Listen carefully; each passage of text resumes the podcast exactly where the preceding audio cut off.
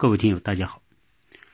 美国一直标榜它是一个讲究人权的国家，一个自由、民主和平等的国家。那这种价值观不停的通过美国文化、电影啊向全世界输出，因此它就俨然成为全世界的一个捍卫人权和民主自由的一个标杆国家。那事实上呢，这种情况啊，在我最近看了一本书之后呢。啊，让我大跌眼镜，而而且很大程度上改变了我对美国的一个看法。这本书的名字就叫《美国陷阱》，是在二零一九年的五月，也就是今年五月才出的。啊，这本书一出来，呃，华为的任正非就桌上就放着这本书，啊，所可见这本书和华为有很大的关联。呃，这两年美国为了遏制中国的崛起呢。啊，就对中国发起了贸易战，啊，想通过贸易战和一系列的方式来打压中国的经济，啊，让希望以这种方式遏制中国的崛起。而在这个过程当中，有一个公司，啊，非常引人关注，就是华为公司，因为这两年美国以举国之力打压华为，呃，而且呢，出现了孟晚舟。案件啊，这个孟晚舟啊，我们知道是华为的高管，也是任正非的女儿。她在去年的年底啊，出差啊，经由加拿大转机的过程当中，在加拿大的这个机场，好像是温哥华机场呢，就被加拿大的警方扣留啊，被拘捕。而拘捕的理由并不是因为。孟晚舟违反了加拿大的法律，而是因为美国纽约检察官啊要起诉华为，连同华为的高管，所以呢，所有的华为高管在美国可以涉足的范围内都是通缉的对象，所以孟晚舟一到加拿大啊，就加拿大警方就应美国纽约。地方检察官的要求啊，被扣留，而这个大家会觉得好奇怪哈，你加拿大又不是美国的领土啊，为什么美国一个地方检察官就可以要求加拿大来押扣人呢？啊，那这个为什么加拿大要执行美国的这个指令呢？啊，这里面到底是什么样的前前后后的关系啊？加拿大可不可以不这么做呢？啊，这一切都是属于大家的悬念，因为加拿大这样做一下就得罪了一个十三亿人口的东方大国，那中国当然也很不客气，所以对加拿大也会有很多的反制措施，因此啊，包括呃加拿大和中国的贸易，当然也会受到巨大的影响。那这样一来，加拿大不是遭受到不白之冤嘛？哈，做了这么恶的恶人，自己的这个贸易。啊，出口又受损失，什么龙虾呀，什么这个，啊，这个猪肉啊，还有什么农作物啊，那中国都不买它了，那这个损失也很大。为什么加拿大要冒这么大的风险来执行一个美国地方检察官的这样一个请求呢？啊，这就是今天我想跟大家来扯一扯哈，这个啊，纯粹是我个人的理解哈，可能有我们很多听友是法律专家哈，这个大家可以来。帮我补充，或者是有讲的不对的地方来纠正。嗯，美国之所以这么做，加拿大为之所以这么做，源于一个概念，叫美国的所谓的域外法权。啊，从这个域外法权所延伸出来的一个概念，叫长臂管辖。也就是说，美国的手臂不仅可以伸在美国国内来抓他认为违法的人，还可以把手臂伸到其他国家来抓。美国认为违法的人，就是他的手臂特别长，所以叫长臂管辖。啊，最初呢是在一九三四年，美国呢有一个证券交易法，当时这个证券交易法是为了打击啊不公平的贸易和交易啊，所以呢禁止以贿赂方式来提高业绩、来获得订单、来签订合同，同时限制美国公司的个人向。国外的官员行贿啊，如果一旦有这种情况，那就是属于触犯刑事罪啊，是要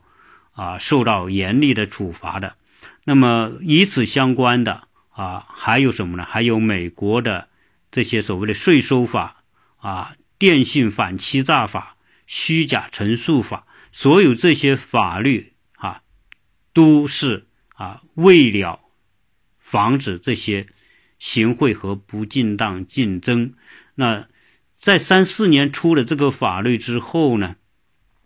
在一九七七年，美国又颁布了一个反海外贿赂法啊。为什么有这个反海外贿赂法？大家会觉得，哎，反海外贿赂法是不是禁止在海外去行贿呢？啊，这个呢是源于在一九七一到一九七四年，美国发生的一件特别大的事件，叫。水门事件，当时美国的总统尼克松在竞选过程当中，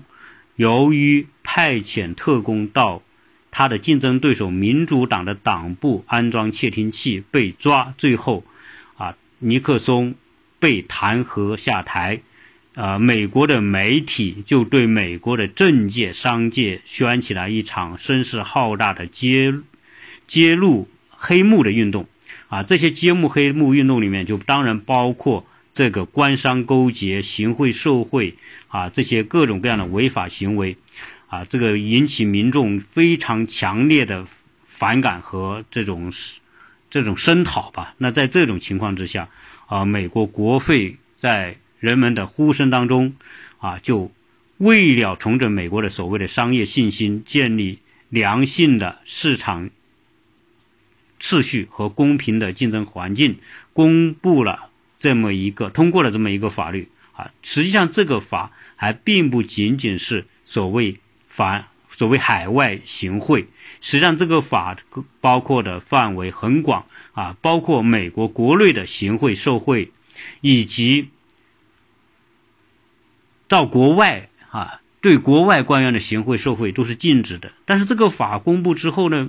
美国的商界啊，非常的不满啊，为什么呢？因为说你美国你搞这个法出来之后，我们到国外跟别的国家的公司竞争的时候，我们就被严重的束缚啊，我们。没办法跟别人竞争，因为别的国家的公司在争取什么亚非拉的那些第三世界国家的时候，都使用行贿的手段行贿官员。那你不让我们行贿，那我们的业绩不就不行了吗？啊，所以他们非常的啊有意见。那在这种情况之下呢，啊，美国国会啊就决定什么呢？啊，将这个法管辖的范围扩大。啊，不仅美国公司不能在国外去行贿，而且国外公司到美国来，只要在美国的土地上，如果出现行贿，也属于这个法管辖的范围。但是呢，仅此这样啊，美国公司认为还是不公平。你必须其他国家你也采取同等的法律啊，我们到国外去的时候，他们也要遵守这个规则，我们才会处于平等的竞争的条件。所以美国后来就推动很多国家啊，在一九这个八八年的时候，美国将这个这个法律啊推广到其他国家，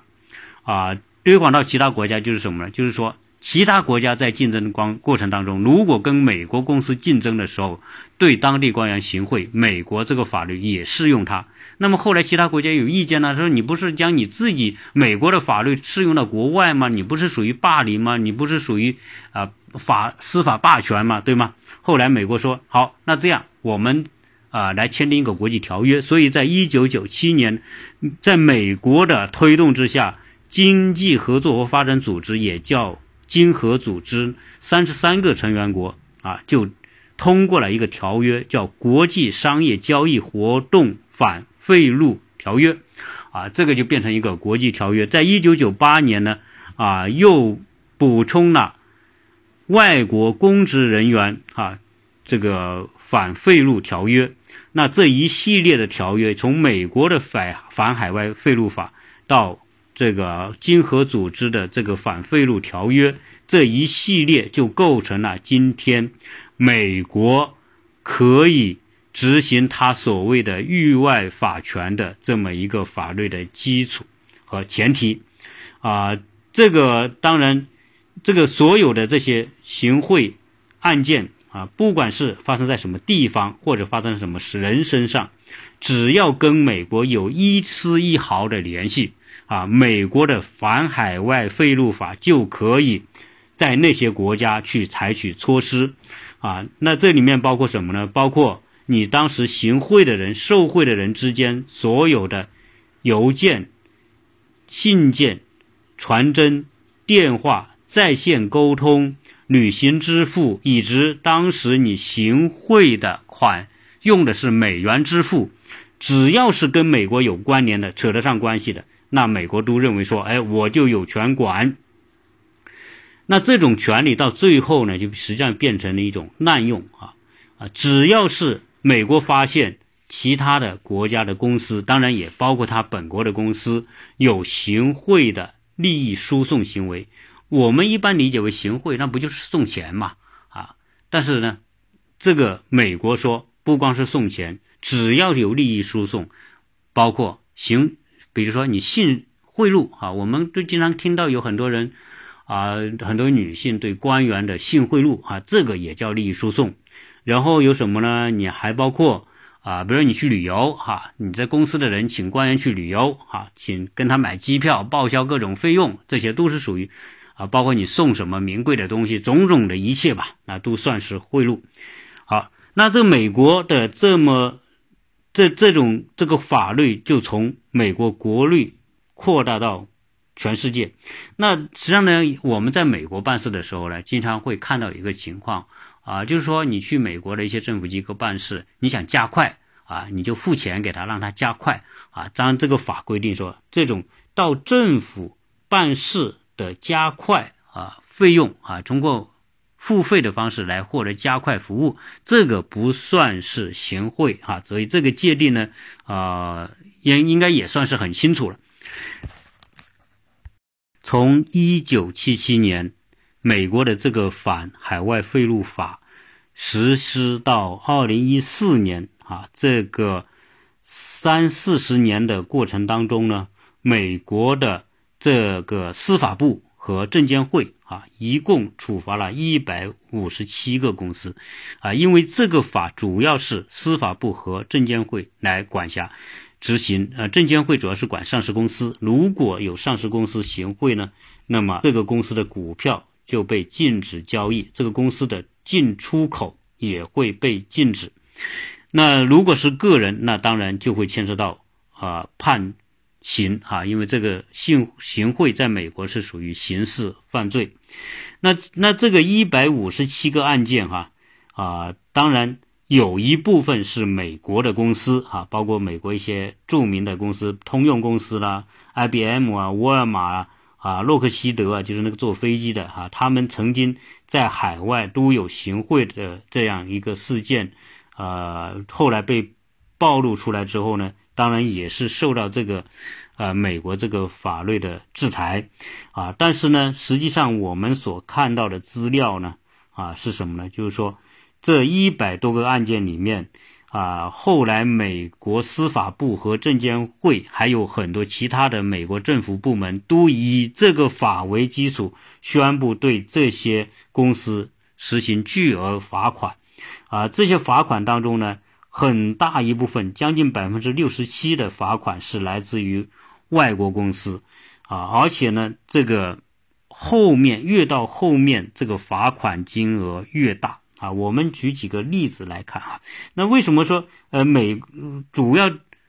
对国外公司罚款那么重，对国内公司啊为什么啊会有分别对待呢？啊，当然这个就变成了我们说的后面这个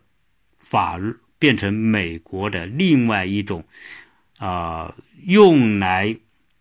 打击。外国公司与美国公司竞争的一个手段和工具，也就是变味了。从最初的啊追求市场公平公正和商业信用啊，到变成了以美国以这个为手段来实行的一种司法霸权啊。基本上来说，如果美国公司犯了违反了这些法律，如果媒体不披露，或者这些公司不在国外被揭发、被起诉。美国的司法部门早是睁一只眼闭一只眼，而凡是那些欧欧洲的大公司，特别是跟美国形成直接竞争的那些公司，一旦被美国抓到一点把柄，那就是可以非常重的处罚。啊，这里有几个例子来说一说，在二零一七年，美国处罚了一系列的德国公司和法国公司。其中，在二零一七年的三月份，美国对德国最大的汽车制造厂大众汽车，啊，开出了四十七亿美元的罚单。啊，那在同时，在这一年呢，啊，美国的环保署又对大众开出了一百四十七亿美元的这种赔偿，啊，一赔偿协议啊，要求。大众因为当时所谓大众的这个所谓柴油车的排放标准造假，啊，被美国抓到啊，最后呢，环保署可以一百多亿的这个一个赔偿的这个处罚，总共这两项大众汽车在二零一七年就就高达一百九十二亿美元的这么一个。损失被罚的损失，那你想想，这个一百九十二亿美元多少年的这个利润才可能达到这么高的收入？所以，啊，这个是对大众的这个处罚。到二零一四年，美国对巴黎银行，法国的巴黎银行罚款高达八十九亿美元，啊，原因是说这个银行违反了美国的。这个法律啊，非法的将资金转移到美国制裁的国家。那二零一七年，美国又对德国的德意志银行开出啊天价罚单一百四十亿美元啊，说在二零一二零零八年的时候，这家银行参与了金融的违规行动。呃，德国呢是欧洲的。支柱国家啊，领导国家啊，德国当时德国呢有三千三百八十四亿吨的黄金要运回德国啊，美国也不干啊。同时对欧洲的国家呢，还有天价处罚的还有哪些呢？就是瑞士的信贷银行啊，开出了两。二十八点八亿美元，大家知道为什么这个美国对瑞士银行哈开这么高的罚单？原因是瑞士银行一直认为它的保密是全世界做的最好的，保护客客户的隐私，所以所有在瑞士存款的这些私人账户都不披露。而美国认为瑞士银行有很多的私人的。客户是美国的一些想要逃避逃税的一些大亨资本家，那你现在呢不披露，那等于说我美国政府就征不到税啊，美国国税局征不到税，所以美国就对瑞士银信贷银行开出一个天鹅罚单，如果你要是不开放这些数据给美国。那么他就会继续处罚，那瑞士也得罪不起美国了，因为美国是世界最大的金主国，对吧？你看你的很多客户都是来自于美国的，所以呢，后来瑞士瑞士信贷银行就屈服了，啊，就愿意认罚，然后呢，啊，提交客户数据。啊，后现在据说瑞士银行都对美国啊不敢不提供数据，要不然美国啊一家一家罚，那罚起来就不得了。那美国对英国的石油公司啊，曾经开出高达两百。零八亿美元的罚单，原因是在很多年以前呢，在墨西哥湾，英国的 BP 公司在开采石油的时候，发现大规模石油泄漏，污染了环境，以及导致啊人员伤亡啊，所以当时英国石油公司那也是英国的老牌公司了啊，也算是很有实力的公司，但是在美国政府面前，他都只有认罚，后来被判。故失杀人，哈，罚两百零八亿美元，用于什么呢？一个是用于补偿，还有环境治理。呃，二零一八年，美国对苏格兰银行开出罚单四十九亿美元，啊，原因是啊，他们违反了美国联邦的住房金融管理机构的规定啊。所以呢，啊，两项吧，它一项是司法部的罚款啊，一项是联邦金融住宅管理机构的罚款。啊，五十五亿，所以说我这里呢，只是列举几个例子来证明美国的政府啊对其他的国家的罚款那是毫不手软。那回到什么呢？回到讲这个孟晚舟案件。那我们刚才讲，呃，你美国说华为违反了美国的禁令，违反了美国的法令啊，他的他的说法是什么呢？说法是说啊，我现在要制裁。伊朗不允许其他国家去伊朗购买石油啊！如果谁向伊朗购买石油，那我就要罚谁啊！那我也禁止啊其他国家向伊朗出售高科技的产品，特别是这个高科技产品里面有我美国公司的零配件的，有我美国公司高科技的内容的。产品都禁止出口到伊朗。哎，你现在华为你们有产品出口到伊朗被我抓住了，啊，说啊你违反了我的禁令，所以我要扣押你的人，啊，所以美国的这种所谓长臂管辖是建立在他的一系列的这种啊法律的阴谋之上的哈，因为你看他签订的那个条约，也就是说，世界你任何国家。和别人做生意，哪怕你不是跟我美国做生意，你只要有我这个法律规定禁止的，包括行贿受贿的，包括我颁布的所有禁令啊，禁止跟啊要制裁某些国家的，只要你你跟他做生意，只要你做生意的产品跟我美国有一丝一毫的联系，我就可以来处罚你，来制裁你。那那华为后来不是撤出美国吗？不在美国，呃，开展业务，但是你不在美国开展业务，你人到我这里过，我要扣留你啊，所以这个呢，啊，就变成说啊，美国的这个法律好像是可以在全世界通行啊，这是一种非常典型的所谓美国式的司法霸权，而这个事情呢，啊，为什么啊，我想讲呢，是因为在今年有一个跟华为同样的案件。被称为法国版的华为，啊，这个这个受害人是法国的一个大公司，叫阿尔斯通的一个高级主管，叫皮耶鲁奇。这个人呢，他们是做公司呢，是做能源、做核电、做呃做呃各种跟电力相关的一个公司。而这个皮耶鲁奇呢，当时是一个锅炉部门的一个高管，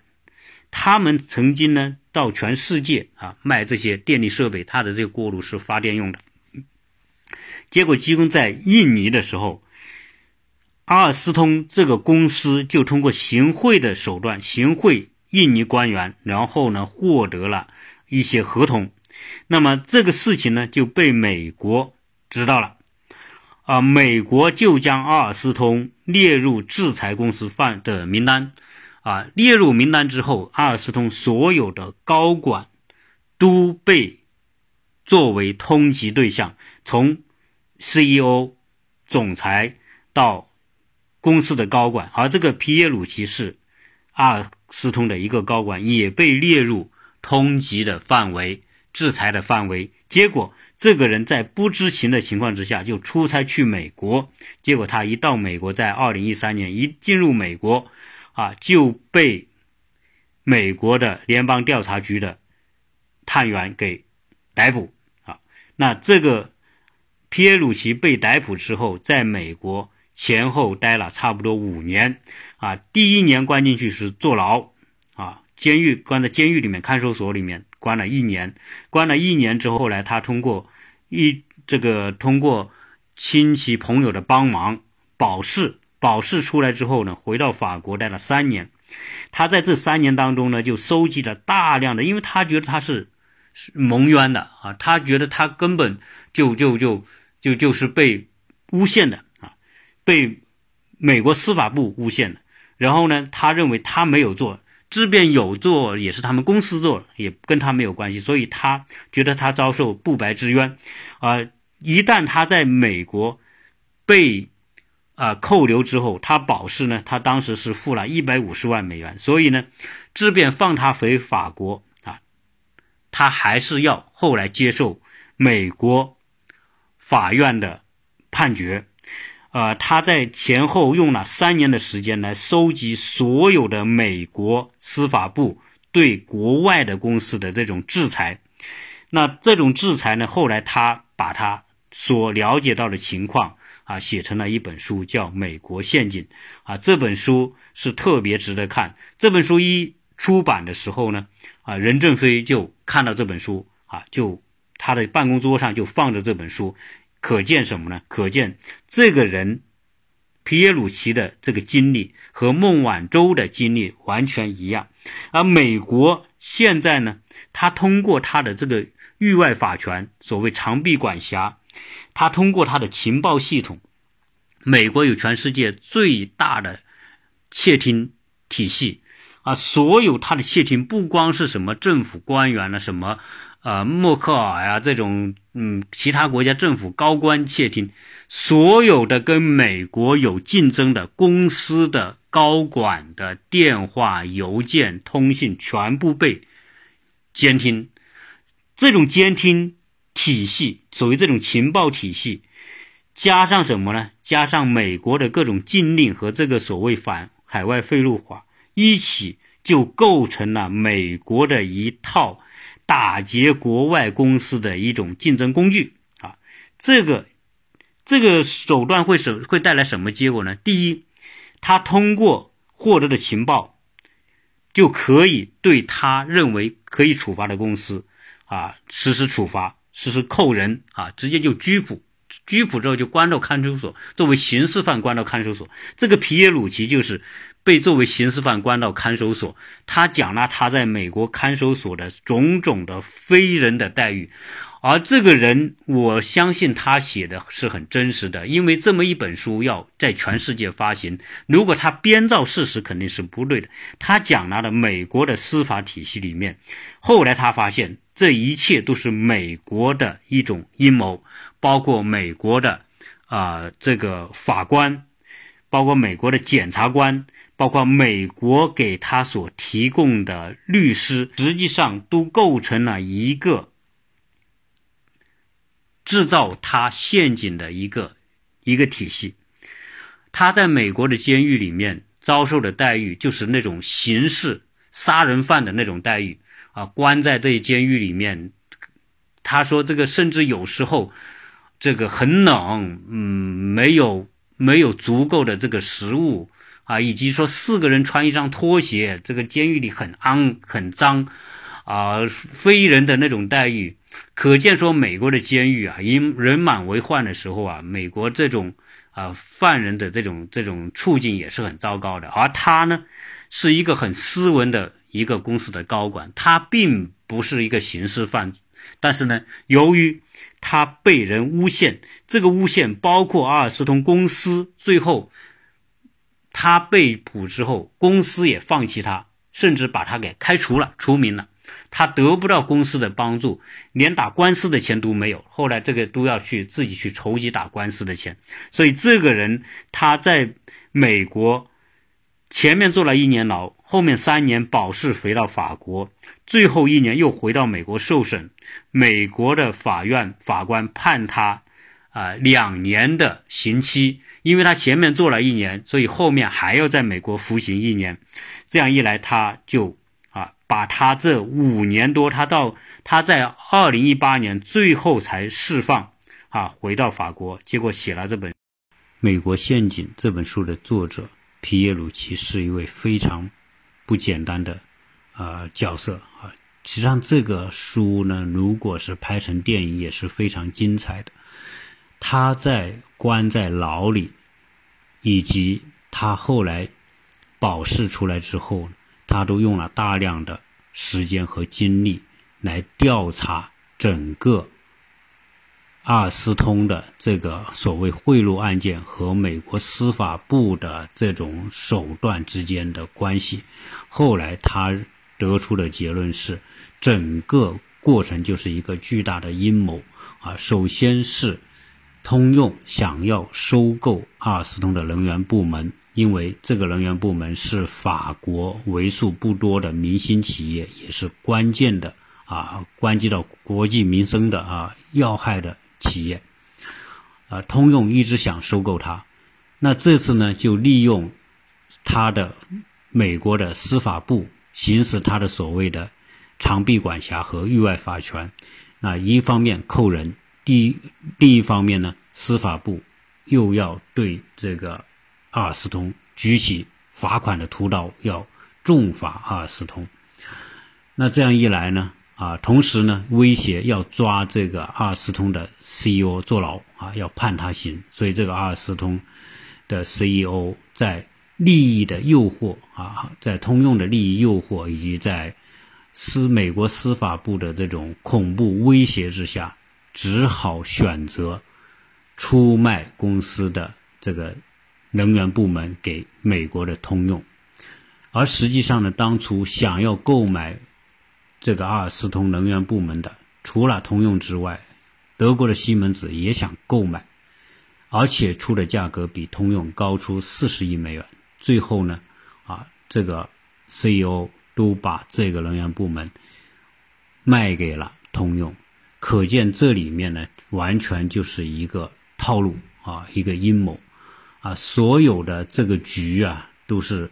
啊多方面哈，美国的这种多种势力的这种组合之下所形成的。那这个部门被卖了之后，对法国是致命的，而对美国是非常有优势的，因为这个能源部门控制着法国的五十六座核电站的涡轮发电机发动机的。和和一些其他主要的啊这个设备的维护业务，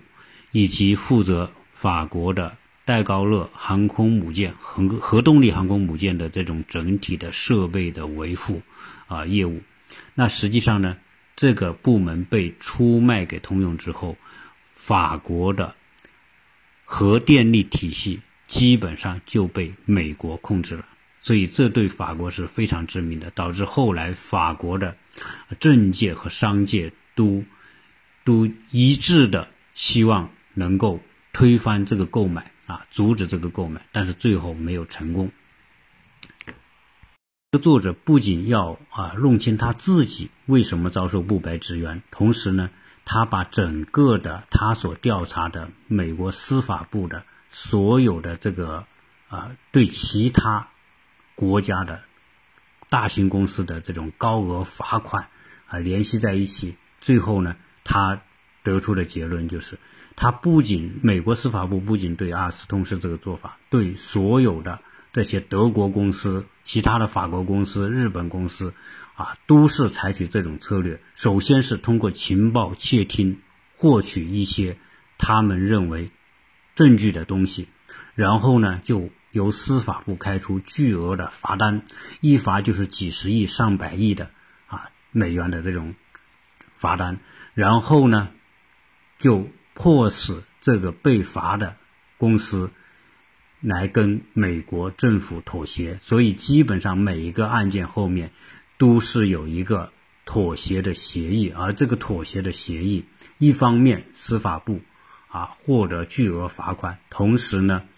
啊。可能还带来一些类似于阿尔斯通这种收购案啊，这这这么一种啊，对美国来说消除竞争对手的这种啊这种手段啊，实际上我们看到的，他对中兴实际上也是寄出这种高额罚款。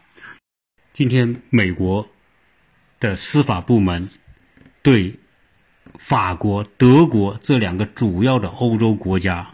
啊，采取如此严厉的制裁，啊，你看它的汽车工业、它的银行业，那这都是关系到整个欧盟未来的这种实力和竞争，那都受到美国非常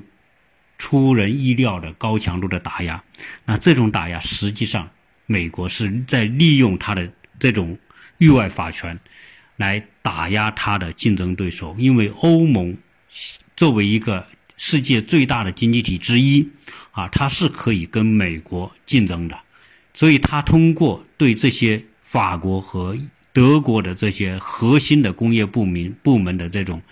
这种巨大的这种打压，实际上是要削弱欧盟的整体的经济实力和竞争力，这也是他们的一种国家战略。大家可以，我刚才前面讲的，美国到后面呢。啊对一些呃欧洲公司、亚洲公司的罚款都是毫不手软的啊！被罚过的，除了我刚才讲的，包括西门子、包括奔驰、包括阿尔卡特、包括法国的兴业银行等等这一切啊，包括英国的什么英国航空公司、哈松下电器等等，数不胜数。如果你今天要在网上搜美国司法部。啊，对外国公司罚款，你搜一些关键词的话，你会收到大量的啊，美国司法部或者美国的其他部门，啊，政府部门对外国公司的这种动辄几十亿、上百亿美元的罚款，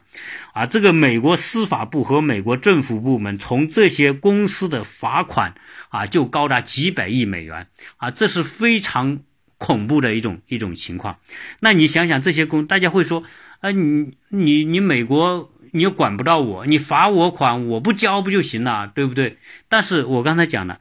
美国可以触及到的，它的长臂管辖可以触及到的，可不仅仅是美国，很多国家它都要跟美国配合，因为有那一系列的条约。那美国刚才讲，美国说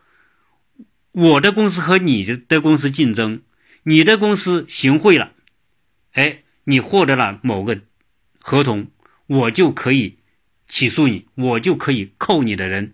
而且我可以让别的国家来抓你的人。如果这个别的国家不配合，那美国会说你不配合，我就制裁你这个国家。啊，现在美国这种制裁大棒是可以说是五花八门，好，只要他想到的事情，他都可以去制裁。啊，现在事实上就是这种状况。啊，所以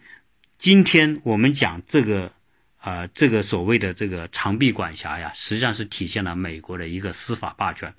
也就是说，他的美国的法可以，他想用到全世界，他就用到全世界，他可以以各种方式、各种理由来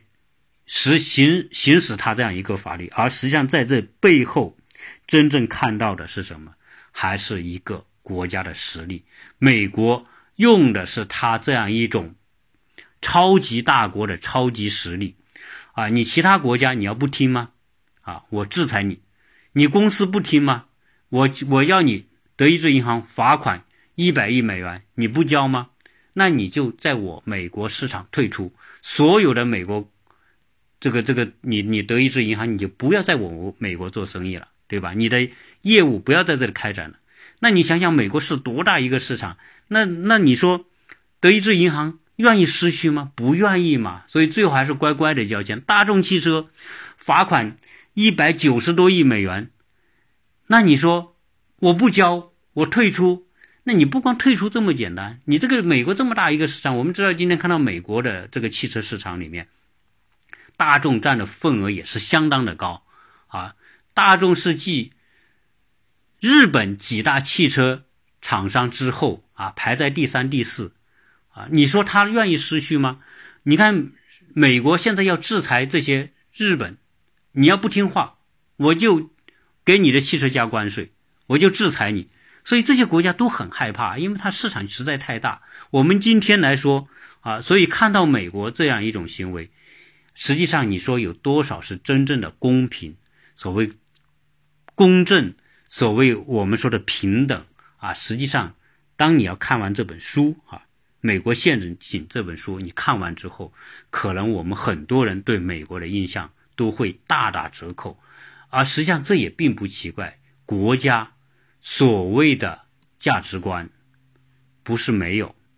但是呢，真的在利利益面前，价值观是不堪一击的。美国今天对其他国家所采取的那种动辄几十亿、上百亿的罚款。难道他真的有这样的充分理由吗？啊，实际上，这种做法给美国带来的，除了打击对手、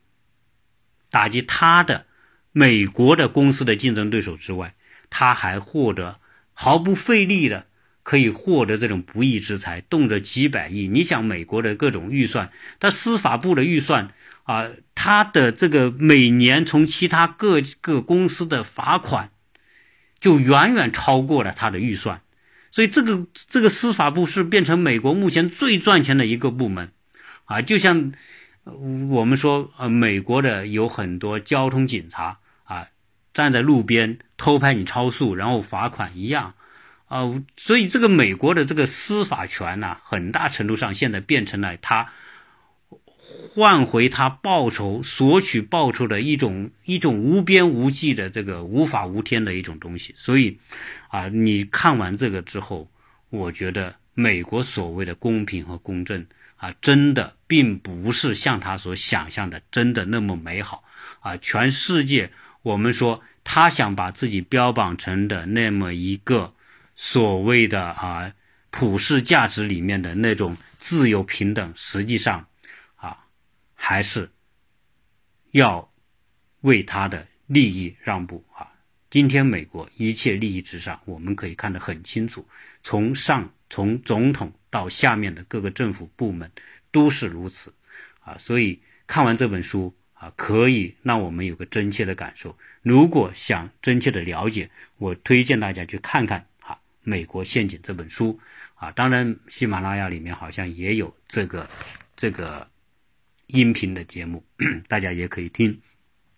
那今天呢啊，我通过啊孟晚舟这个事情呢，来跟大家聊一聊什么是美国的域外法权啊，什么是美国的长臂管辖这种啊霸道的这种司法行为啊，基本上来说啊，变成什么？变成。可以为所欲为的一种方式，啊，今天呢，啊，就先扯这么多，谢谢大家收听。